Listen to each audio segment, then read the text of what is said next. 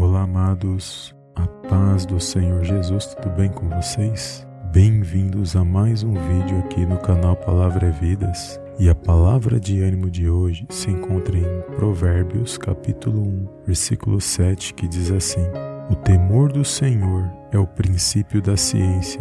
Os loucos desprezam a sabedoria e a instrução. Amém, amados? Glórias a Deus. Amados, temer a Deus não é ter medo mas sim ter a plena consciência de que nosso Deus e Pai, Ele se faz presente em toda e qualquer situação.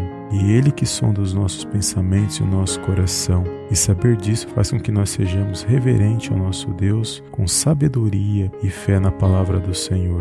Então, temer a Deus muitas das vezes vai nos salvar de muitas situações ruins, porque nós somos tentados em todos os momentos para nós pecarmos contra Deus e nos afastarmos da Sua palavra. Então que nesse dia você venha entender que o temer a Deus é algo essencial na vida do homem e da mulher de Deus. É por isso que a palavra de Deus nos ensina que temer a Deus é o princípio da sabedoria. E se você teme a Deus, você tem sido sábio diante do Senhor. Que nesse dia o temor do Senhor possa alegrar o teu coração, possa te fortalecer, possa te pôr de pé nesse dia, para que você possa entender que o nosso Deus e Pai está no controle e na direção de todas as coisas. Se esta mensagem falou ao teu coração, não esqueça de dar um like abaixo desse vídeo para nos ajudar, de compartilhar com uma ou duas pessoas. E eu te vejo no próximo vídeo em nome do Senhor Jesus. Amém, amém e amém.